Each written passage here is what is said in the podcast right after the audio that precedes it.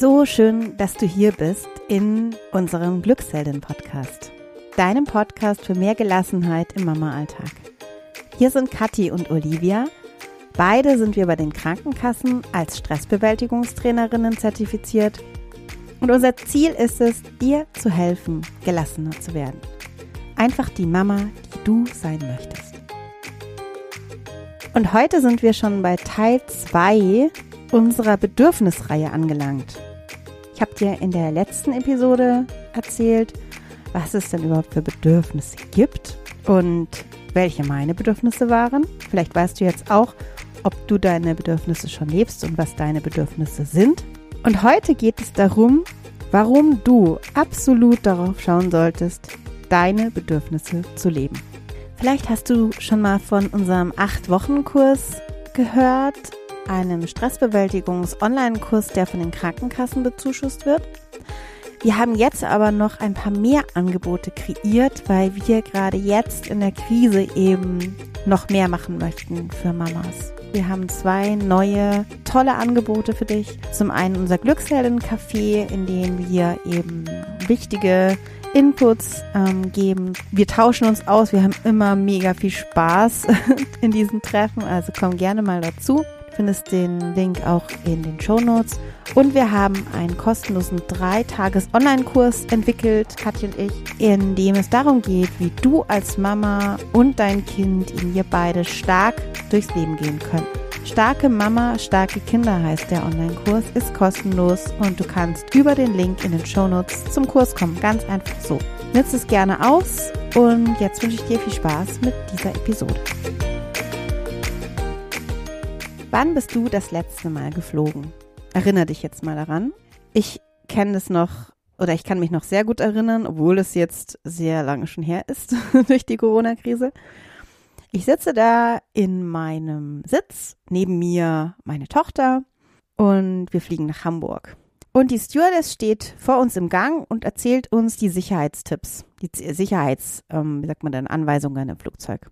Und dann ist sie bei der Sauerstoffmaske angekommen und erzählt, dass wir im Notfall eben die Sauerstoffmasken runterziehen sollen als Erwachsenen und erst uns aufsetzen sollen. Also die Erwachsenen sollen erst sich selbst die Maske aufsetzen und dann den Kindern. Und ich kann mich noch sehr gut erinnern, es gab Zeiten, da habe ich das überhaupt nicht verstanden. Da habe ich mir gedacht, was soll das denn? Ich meine, ich setze doch zuerst meinem Kind die Maske auf. Mein Kind soll ja überleben. Mein Kind ist das Wichtigste in meinem Leben.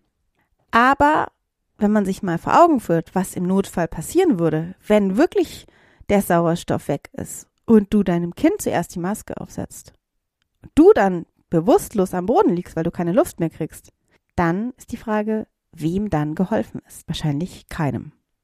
Darum ist das so wichtig, dass wir unsere Bedürfnisse kennen und leben. Und ich nenne dir jetzt noch drei weitere Gründe, warum es so wichtig ist, dass du an deine Bedürfnisse denkst. Der erste Grund ist, wir sind als Mamas Vorbilder für unsere Kinder. Jetzt frag dich doch mal, welche Mutter möchtest du für dein Kind oder deine Kinder sein? Beziehungsweise, wie sollen sich deine Kinder mal an dich erinnern? Wie sollen sie mal über dich sprechen? Wenn du älter bist oder vielleicht mal nicht mehr lebst, was sollen sie da sagen? Möchtest du, dass sie erzählen, dass es immer so toll sauber war und alles perfekt ausgesehen hat, dass eben du alles machen konntest, was du wolltest, also jede Förderaktivität und deine Mutter viel geputzt, viel gekocht hat, aber abends vielleicht unzufrieden war, erschöpft, genervt, vielleicht oft ihre Kinder angeschrien hat weil sie nie an sich gedacht hat? Oder möchtest du, dass deine Kinder erzählen, wie lebenslustig, wie powervoll und wie gelassen du warst? Dass du auch mal Miracoli gekocht hast und es einfach mal ein Brot gab auf die Hand. Aber du eben Zeit hattest und die Gelassenheit zuzuhören, wenn deine Kinder irgendwas hatten. Ja, das sind natürlich zwei Bilder, die sehr pauschal sind. Es kann natürlich auch Mischungen geben. Aber ich habe mich diese Frage auch mal gefragt und mir ist ganz klar, dass ich eher zweitere Mutter sein möchte. Die zweite Frage zu Punkt eins zu diesem Vorbild ist, wie sollen deine Kinder einmal mit sich umgehen? Unsere Kinder lernen nur ihre eigenen Bedürfnisse zu achten, wenn sie das auch bei uns sehen. Es gibt die Theorie des Lernens am Modell von Albert Bandura, die sagt, dass Kinder eben nach Vorbildern lernen. Nach Vorbildern, die sie mögen, die sie inspirieren und die ihnen Sicherheit und Kraft geben. Und das sind wir Eltern. Darum nützt es nichts, unseren Kindern zu erzählen und zu erklären, dass sie in sich hineinspüren sollen, dass sie Pausen an der richtigen Stelle machen sollen, dass sie auf ihre Bedürfnisse achten sollen. Nein, das reicht nicht. Wir müssen es ihnen vormachen. Wir sind ihre Vorbilder und nur wenn sie bei uns sehen, dass wir uns um unsere Bedürfnisse kümmern, dass wir uns ernst nehmen, dass wir kommunizieren, dass wir etwas brauchen, dass etwas uns wichtig ist, dass wir auf uns achten, dass wir uns etwas Gutes tun, dann werden sie es auch bei sich selbst tun. So viel kann ich dir als studierte Pädagogin sagen, dass das eben so ist und dass es, wie gesagt, nicht ausreicht, unseren Kindern etwas beizubringen, sie in Kurse zu schicken oder oder, sondern sie lernen am Modell. Der zweite Grund, warum du dich um deine Bedürfnisse kümmern solltest, absolut, ist, dass Mutter loslassen bedeutet. Mutter sein ist loslassen. Das ist ein Loslassprozess sich voll und ganz auf die Kinder und deren Bedürfnisse zu fokussieren, das erfüllt, also ich weiß es ja selber, es erfüllt mich unheimlich zu sehen, dass ich für jemand da bin, dass ich mich kümmere, dass ich Verantwortung trage. Aber sich selber aus den Augen dabei zu verlieren, kann eben Folgen haben. Und zwar, ähm, stell dir jetzt mal vor, deine Kinder gehen immer mehr, entfernen sich immer mehr von dich. So ist es. Also es ist von Geburt an ein Prozess der Entwicklung, der Selbstbestimmung, der ähm, Autonomie. Du lernst, du siehst es ja bei deinem Kind. Ich weiß nicht, wie alt es ist, aber ich sehe es bei meinen drei Kindern enorm. Es fängt mit zwei Jahren der Autonomieprozess an. Ähm, Kinder entfernen sich immer weiter von uns, sehen uns als sicheren Hafen, kommen immer wieder zurück, versichern sich, dass wir da sind, aber wollen immer mehr alleine machen und alleine schaffen wollen in die sogenannte Selbstwirksamkeit kommen. Das bedeutet für uns auch Schrittchen für Schrittchen loslassen und sie gehen lassen. Da zu sein, wenn sie wiederkommen, aber das nicht zu erwarten. Das ist für mich auch ganz wichtig. Und ähm, irgendwann werden wir alleine zu Hause sein und werden unsere Kinder beobachten, wie sie ihr eigenes Leben führen. Und ich frage mich da immer, das Erste, was natürlich sein kann, wenn ich mich nur noch auf meine Kinder fokussiere, ist, dass sie unter Druck sind. Dass meine Kinder unter Druck sind, weil ich keine eigene Erfüllung in mir finde. Dass ich praktisch nur mich freue, wenn es meinen Kindern gut geht. Und das kann unheimlich Druck verursachen. Vielleicht kennst du das ja selber, weil deine Eltern auch ähm, die Freude in ihren, in dich, in, äh, in dir oder in deinen Enkeln, äh, also ähm, Vielleicht kennst du das ja selber, weil deine Eltern ähm, praktisch ja nur glücklich sind, wenn es dir oder deinen Kindern glücklich, äh, gut geht. Vielleicht kennst du das ja. Das macht einen Druck. Und das möchte ich persönlich nicht, dass meine Kinder irgendwie unter Druck sind, weil ich eben mich zu sehr auf sie fokussiere und nicht meine eigenen Bedürfnisse kenne und nicht in meine eigene Fülle gehen kann.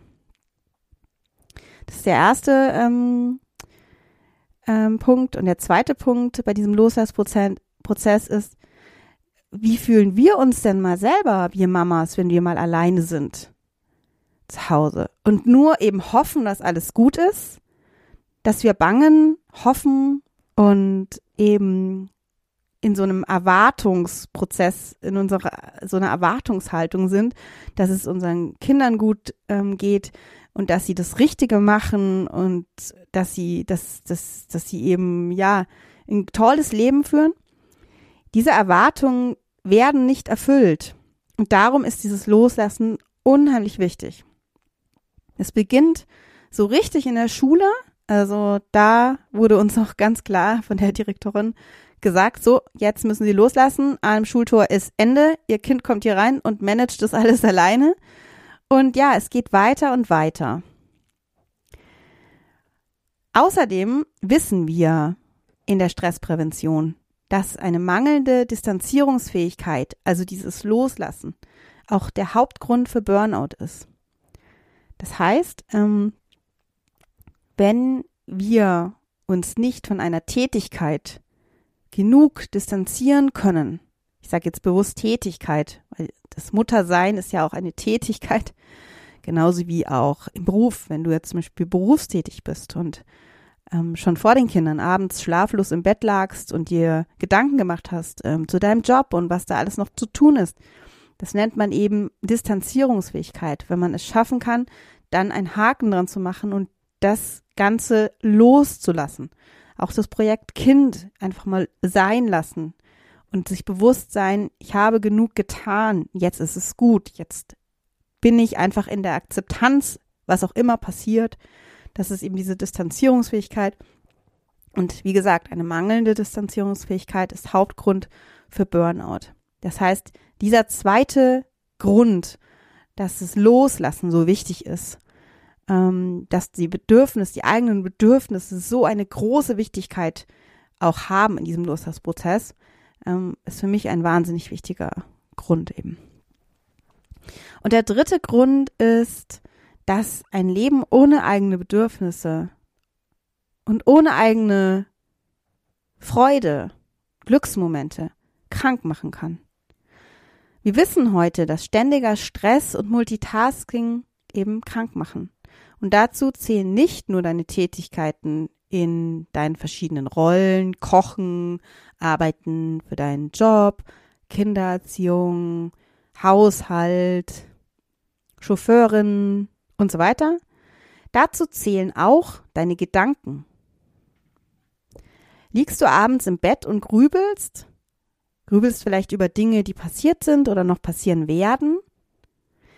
Negative Gedanken, das sogenannte Gedankenkarussell, dazu verlinke ich dir auch noch ähm, die passende Episode, die wir dazu schon gemacht haben, belasten uns und stressen uns.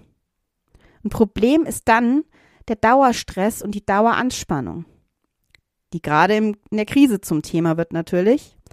Denn wenn wir aus dieser Daueranspannung nicht mehr ausbrechen können, wenn wir uns nicht entspannen nach einer Zeit, dann kann es zum Problem werden. Uns erreichen gerade einige Nachrichten eben, also nicht nur gerade, sondern auch, ja, eigentlich schon seit Jahren von Mamas, jetzt vermehrt und auch aus Kliniken oder Kuren. Und ähm, eine Mama schreibt zum Beispiel auch, ähm, ich bin eine absolute Powerfrau und dachte immer, ohne mich läuft nichts zu Hause. Ich habe immer an alle und alles gedacht bis es nicht mehr ging und ich am Boden lag. Jetzt sehe ich, dass es auch gut ohne mich läuft. Also sie schrieb uns eben dann noch mehr. Sie ist gerade in der Klinik und wird behandelt wegen Burnout und ist jetzt eben so weit, dass es gar nichts mehr ging und sie bis zu dem Punkt, bis kurz davor dachte, dass es ohne sie nicht läuft. Sie hat viel zu wenig an sich gedacht, an ihre Bedürfnisse und ist jetzt eben ausgefallen. Wir denken ja oft, dass es nicht ohne uns läuft. Ich bin auch ganz ehrlich, ich denke auch oft, wenn ich das jetzt nicht mache, dann, dann, dann wird es nichts. Aber was passiert in dem schlimmsten Fall? Das frage ich mich ganz oft und das hilft mir immer, weil es passiert eigentlich nichts Schlimmes, wenn wir nicht immer alles machen, sondern auch mal was abgeben. Gerade jetzt in der Krise, das möchte ich abschließend zu Grund drei noch sagen, ähm, spitzt sich das Ganze zu. Wir müssen jetzt an uns denken, wir Mamas. Wir müssen an unsere Bedürfnisse denken. Wir müssen Hilfe holen und uns trauen, Hilfe zu holen. Es gibt immer noch genug Institutionen, die uns helfen können. Und ich verlinke das auch nochmal ähm, in den Show Notes, die ähm, Stellen, an die du dich wenden kannst. Das Müttergenesungswerk schreibt zum Beispiel auch, dass jetzt gerade Mütter nicht einfach nur erschöpft in die Kur kommen, sondern schon im Burnout kommen. Und an der Stelle ist es eigentlich zu spät für eine Kur. Die Kur ist nämlich präventiv gedacht und nicht, wenn du schon im Burnout bist. Auch zum Burnout kann ich gerne nochmal unseren Blogartikel verlinken, in dem wir alles zusammengefasst haben ähm, und in dem du auch sehen kannst, welche Anzeichen dir eben zeigen, ob du schon im Burnout bist oder kurz davor stehst. So, jetzt fasse ich nochmal zusammen. Und zwar ist der erste Grund, warum du deine Bedürfnisse leben solltest, dass du Vorbild für deine Kinder bist und dass du, wenn du deine Bedürfnisse lebst, eben als gutes Vorbild vorangehst und deinen Kindern eben beibringst, dass sie das auch bei sich tun. Der zweite Punkt ist, dass Muttersein eben ein Loslassprozess ist und du eben deswegen auch getrost deine Bedürfnisse leben kannst, weil es eben so gedacht ist, dass du irgendwann loslässt und eben nicht mehr auf die Bedürfnisse deines Kindes schaust, sondern nur auf deine noch. Und der dritte Grund ist, dass eben ohne Bedürfnisse, ein Leben ohne Bedürfnisse uns krank machen kann. Ich habe noch eine kleine Übung für dich zum Schluss. Und zwar geht es zu der geht es um die Frage, wie merke ich, ob ich meine Bedürfnisse lebe? Vielleicht fragst du dich jetzt das gerade. Ähm, beobachte dich doch jetzt mal selbst. Wie bist du so tagsüber unterwegs? Eilst du von der einen Tätigkeit zur nächsten und merkst erst am Abend, dass du völlig erschöpft bist? Schreist du deine Kinder an und bereust es danach? Das sind so Anzeichen. Dann kannst du gerne noch mehr auf deine Bedürfnisse schauen. Und zwar mach dir jetzt mal eine Liste. Erstens, was tut dir gut? Überleg einfach mal, was tut mir richtig gut, wenn ich das mache. Und Punkt zwei, wie planst du diese schönen Momente, diese schönen Tätigkeiten oder was du auch immer da findest, in deinen Alltag ein? Hör dir dazu auch gerne nochmal Teil 1 unserer Bedürfnisserie an. Teil 1 war, welche Bedürfnisse gibt es überhaupt? Ja, ich hoffe, du konntest was mitnehmen aus unserer zweiten, aus unserem zweiten Teil der Bedürfnisserie. Ja, ähm, diese Episode soll dir keine Angst machen, möchte ich an der Stelle nochmal sagen, sondern soll wirklich so ein kleiner Warner sein, dass es wirklich auch okay ist, dass du dich um dich kümmerst, dass du an deine Bedürfnisse denkst. Weil ja viele von uns Mamas immer noch so diesen Glaubenssatz haben, ähm, das Kind ist das Wichtigste, erst die Arbeit, dann das Vergnügen und so weiter. Und es ist eben eigentlich immer das Erste und Wichtigste, dass du deine Bedürfnisse beachtest denn ähm, und in dich hineinfühlst, wie es dir gerade geht.